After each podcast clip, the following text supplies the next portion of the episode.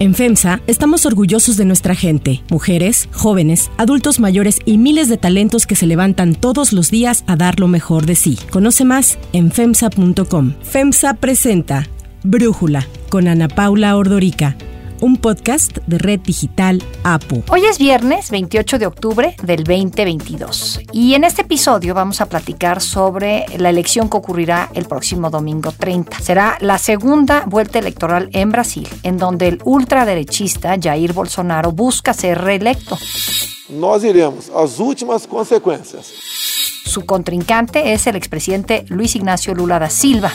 Olha, eu espero que eu ganhe das eleições, ele tenha um minuto de sensatez Lula le ganó a Bolsonaro por cinco puntos en la primera vuelta, pero ninguno logró más del 50% de los votos y por eso estamos ante esta segunda vuelta electoral. Las encuestas daban por sentado que Lula ganaría, pero al final el resultado, aunque sí le ganó Lula a Bolsonaro, el resultado fue mucho más cerrado de lo esperado. Para platicar de todo esto y de qué esperar el próximo domingo, le agradezco a Rodrigo Castro Cornejo, profesor investigador de la División de Estudios Políticos del CIDE, platicar con nosotros. Rodrigo, a ver, ¿por qué logró Bolsonaro un mejor resultado del que marcaban las encuestas en la primera vuelta electoral? Gracias, Ana Paula, primero por la invitación. Sin duda creo que esa es la narrativa principal de la primera vuelta. Todos pensábamos que si bien sabíamos que era difícil que llegara a ganar en primera vuelta Lula, pues resulta que el bolsonarismo está ahí y no se va a ir, por cierto, por mucho tiempo de Brasil. Pero pensamos que iba a estar entre los, no sé, 35%, algo por el estilo,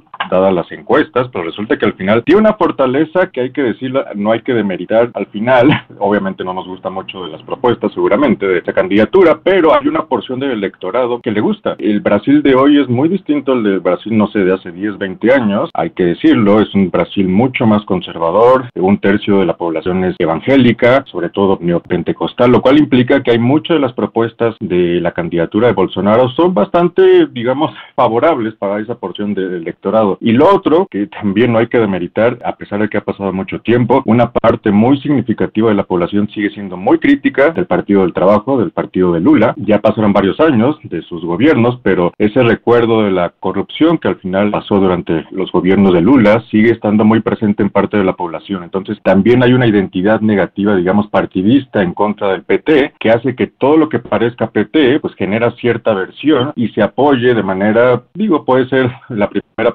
preferencia o no, pero hay una del electorado que le gusta y que parece que va a apoyar a, este, a Bolsonaro. Ahora, ¿qué nos dicen las encuestas en esta ocasión? Está muy empatado. Obviamente hay una discusión incluso en Brasil de qué tanto podemos creer en las encuestas. Eso es lo que te quería preguntar. ¿Qué dicen y si les creemos? Yo creo que obviamente hay que tener cierta prudencia cuando se ve una encuesta y sobre todo como estas, la si hace uno un promedio de las encuestas, alrededor de 52% la candidatura de Lula contra 48% de Bolsonaro. Entonces, y con el margen de error, eso obviamente ya es una elección totalmente cerrada, lo cual es bastante consistente con lo que pasa en las segundas vueltas. Los electorados se polarizan entre dos candidaturas, entonces hay muchísima incertidumbre en ese sentido. Sigue siendo una ventaja, digamos, dentro del margen de error de Lula. Esperemos qué va a pasar, porque hay varias hipótesis de por qué en la primera vuelta había una subestimación del porcentaje de Bolsonaro. Hay quien dice, digo, son votantes que desconfían de los medios de comunicación tradicionales, que odian a los partidos políticos tradicionales, y si de repente llega una encuestadora de un medio, digamos, conocido en Brasil, pues obviamente dicen, pues yo no voy a contestar a, estos fake news, literalmente, como si fueran votantes trompistas, los votantes de Bolsonaro son muy parecidos. Entonces seguramente una subestimación del porcentaje de estos votantes en las muestras de electores. Vemos una elección bastante cerradas según las encuestas. Ahora, ¿por qué se han cerrado? ¿Por qué la reelección de Bolsonaro, que hace unos meses parecía improbable, ahora se ve al alcance de él? No sé si él ha hecho algo bien. Algunos hablan de la cantidad de dinero que le ha inyectado en este programa que se llama Auxilio Brasil. ¿O qué ha hecho mal Lula? Que entiendo que en los debates, por ejemplo, pues no lo hizo tan bien, ¿no? Exacto, creo que es una combinación de varias cosas. Como tú dices, la cantidad de dinero que se ha invertido en Brasil eh, de parte de la candidatura de Bolsonaro es impresionante. Brasil é um país lindo, forte. E o melhor do Brasil é o brasileiro. Esse povo, em 2018, escolheu um líder. Um homem simples, verdadeiro, honesto. Temos uma grande nação para reconstruir. E isso faremos juntos. Bolsonaro é direto. Fala o que pensa e fala o que sente. Y ha hecho, hay que decir, su trabajo, de nuevo, es un Brasil donde un tercio del electorado es evangélico, entonces ha ido literalmente parroquia por parroquia, este templo evangélico, yendo por los, digamos, los endorsements, los apoyos de los pastores para movilizar a sus votantes. Y si hay alguien que sabe movilizar muy bien a los votantes en Brasil y en otras partes del mundo, son justamente los pastores evangélicos. La otra es que la economía ha mejorado en los últimos meses, con todo, y entonces eso tiende a favorecer obviamente al partido en el poder y como que ya el recuerdo de todo lo que pasó en términos del COVID, de repente la opinión pública es un poco, se le olvida lo que pasa en el último año, simplemente a veces vota por lo que está sucediendo en los últimos meses. Entonces como que también se ha dejado un poco de lado toda la crisis sanitaria de hace un año. Y por otra parte, también como bien dice Ana Paula, Lula no tuvo los mejores debates, hay que decirlo, pero suena que debió haber ganado, obviamente muchos tenían esa expectativa en términos de la segunda vuelta, pero al final tuvo una votación muy, muy favorable. El PT no ganaba 48% en una primera vuelta desde 2006. Entonces tampoco hay que decirlo, no, no, es una mala campaña. Al final no tuvo ese último paso para llegar al 50% y, y evadir una segunda vuelta. Pero creo que ha hecho bien también su trabajo Lula. Se ha moderado, su candidato a vicepresidente es literalmente uno de los contrincantes que tuvo en una elección pasada, un líder tradicional de la oposición al PT, el, el PSDB, el Partido de la Socialdemocracia Brasileña. En general creo que se ha moderado en términos de económicos Bolsonaro siempre dice que Lula va a cerrar templos, que va a haber crisis económica, etcétera, etcétera, y como que Lula ha tratado, obviamente con, con, el historial de sus gobiernos, ha dicho, pues no, eso no va a suceder obviamente en un nuevo gobierno, en mi caso. A verdade, Bolsonaro, a verdade é que você colocou o ministro da Saúde que não entendia. O único que parece que entendia um pouco era o Mandetta, que o senhor tirou logo. Depois colocou um outro que não entendia, até chegar no Pazuello. Entonces creo que en general no ha sido tan mala campaña, pero ha, ha faltado, digamos, ese último último sprint que obviamente la campaña espera hacerlo este domingo. Sí, no tiene lo que ya nos comentabas, esta bolsa enorme del Estado y he visto algunas fotos que me han mandado de cómo están las principales ciudades en Brasil tapizadas con banderas del país, con la bandera de Brasil, pero no para hablar en general de las elecciones, sino casi pensando en Bolsonaro, como se adueñó de la bandera, ¿no? Exacto, lo cual sucede mucho en estos casos cuando hay crisis, por ejemplo, lo que pasó el año pasado de COVID o de repente no sé, crisis económica. Obviamente los gobiernos tienden a literalmente abrazar las banderas, en este caso lo ha hecho Bolsonaro, y también hay que decirlo con simbolismos en torno a las Fuerzas Armadas, en torno a la historia de Brasil, al patriotismo, que le gusta mucho a, Bolsonaro, entonces sin duda ha tomado esas banderas. ¿Qué significaría la reelección de Bolsonaro para Brasil? Podemos esperar mucho más populismo, no sé, siento que cuando un populista se reelige, como que se envalentona lo vimos desde Hungría con Víctor Orban, en Nicaragua con Daniel Ortega, en Venezuela con Hugo Chávez, que cuando son reelectos es cuando empiezan a atacar al Poder Judicial, empiezan a presionar de una manera mucho más agresiva a los medios de comunicación, empiezan a tratar de aplastar todo lo que signifique un contrapeso en contra de su poder.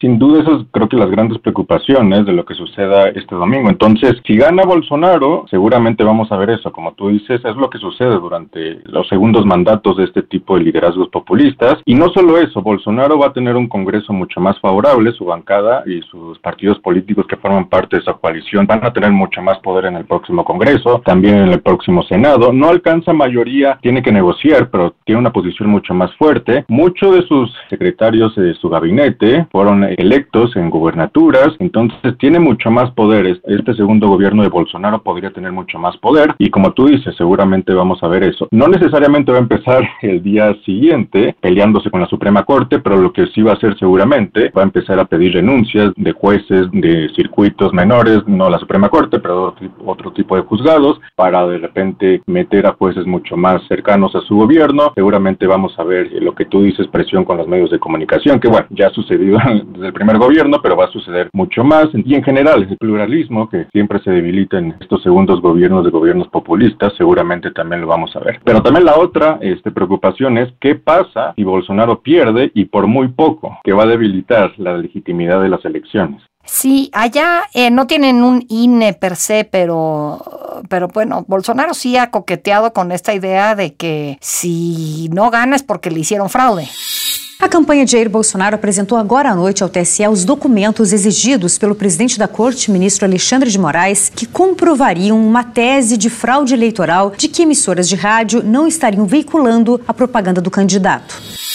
Exacto, y a pesar de que, digo, creo que el sistema electoral, si hay alguno rápido, eficiente y creo que bastante creíble, es el de Brasil, con urna electrónica, donde literalmente sabemos quién gana en la noche. Obviamente creo que puede haber de repente algunas cuestiones, como en todos los sistemas electorales, que se pueden perfeccionar, pero si alguno en Latinoamérica es bastante creíble, es el de Brasil, y ha empezado a decir antes de la primera vuelta, sobre todo cuando veía que Lula podría ganar fácilmente, Bolsonaro empezaba a legitimar la elección, una estrategia muy trompista en el sentido que si no ganamos, pues obviamente algo está mal dentro del sistema electoral, dentro del sistema de urnas electrónicas, etcétera, etcétera. Y el problema es que ahora, en una elección profundamente polarizada, en una segunda vuelta que probablemente se gane por un punto porcentual o menos, va a ser un problema. Va a ser un problema de no conciliar a las élites políticas al día siguiente. Entiendo que ahorita es segunda vuelta sobre la elección presidencial, pero el Congreso ya quedó definido y bueno, como suelen ser los gobiernos en Brasil, ni Bolsonaro ni el PT, ni ningún otro partido tienen mayoría, tienen que armar coaliciones, ¿no? Ahí preguntarte cómo está este tema de las coaliciones legislativas. Exacto, como suele suceder en el Congreso y en el Senado de Brasil, hay muchísimos partidos, está profundamente fragmentado, no es como aquí en México que de repente, digo, creo que son que tres, cuatro, cinco partidos políticos principales, ahí sí uno ve la lista de los diputados y los senadores en Brasil, pues literalmente son 10, casi 15 partidos, eh, entonces está muy fragmentado, pero hay que decirlo, los partidos que están nominando, la coalición que está nominando a Bolsonaro ganó terreno, sobre todo dentro del Senado, pero también dentro del Congreso, entonces si bien va a necesitar negociar,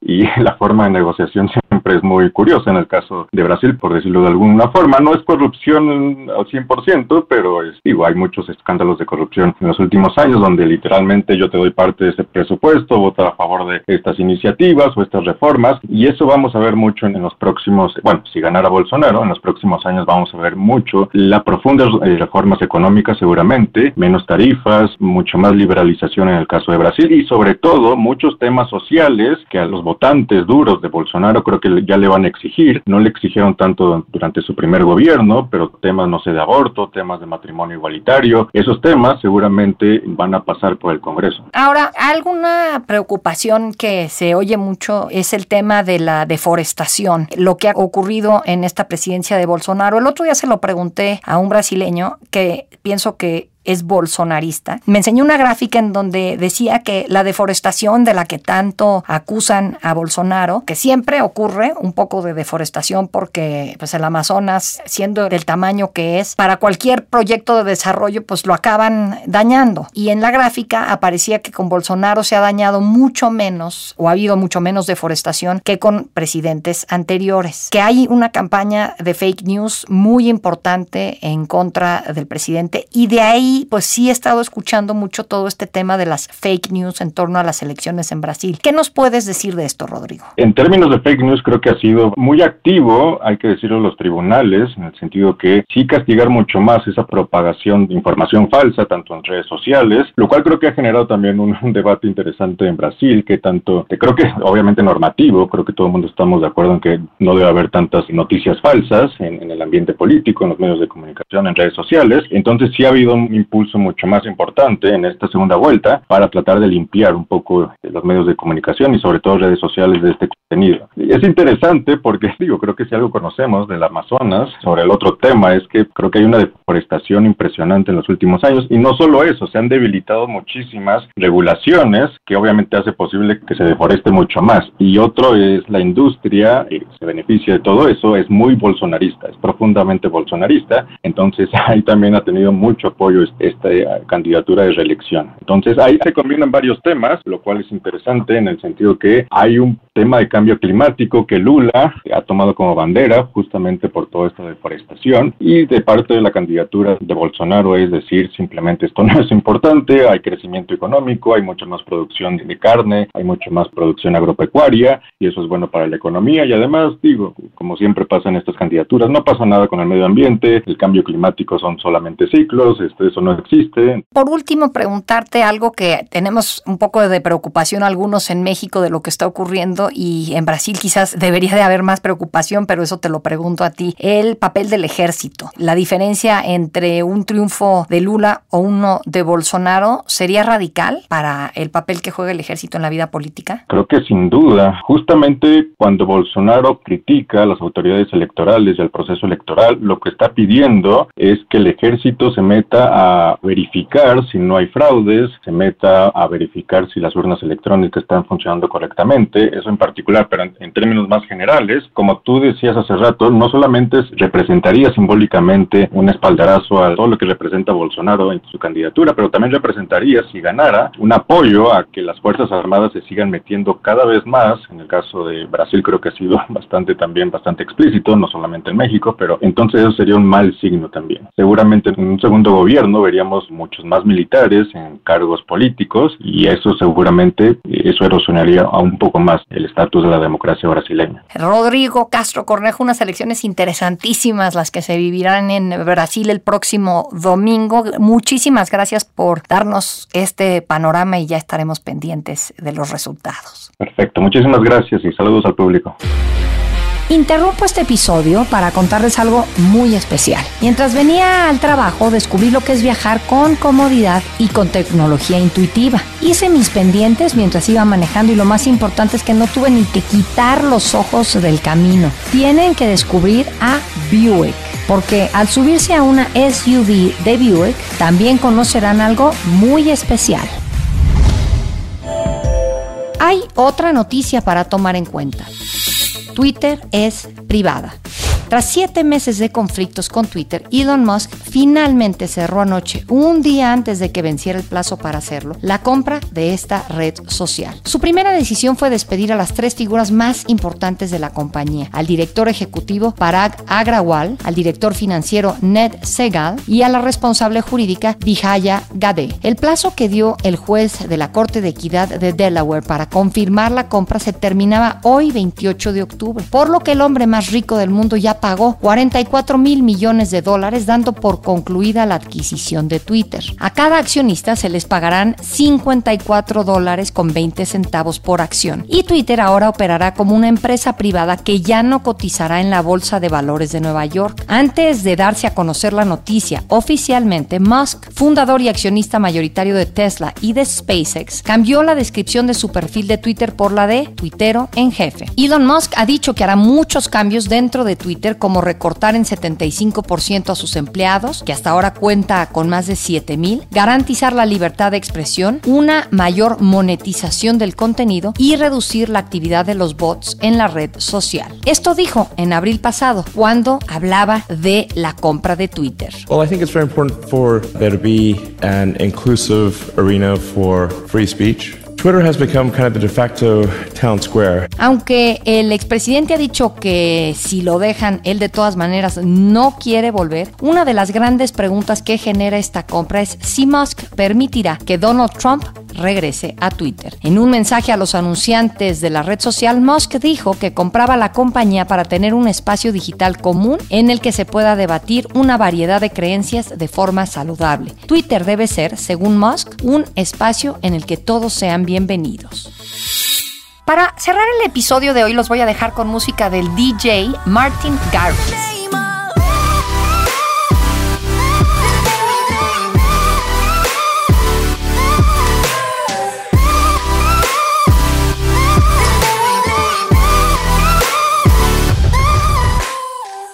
Inicia uno de los fines de semana más esperados por los fanáticos de la Fórmula 1, ya que se celebra el Gran Premio de México. En este marco, la jefa de gobierno Claudia Sheinbaum anunció ayer que se renovó el contrato con la Fórmula 1, que terminaba el próximo año hasta el 2025. Además, se confirmó que Martin Garrix, considerado como uno de los mejores DJs del mundo, será el encargado de cerrar el evento en el Autódromo Hermanos Rodríguez.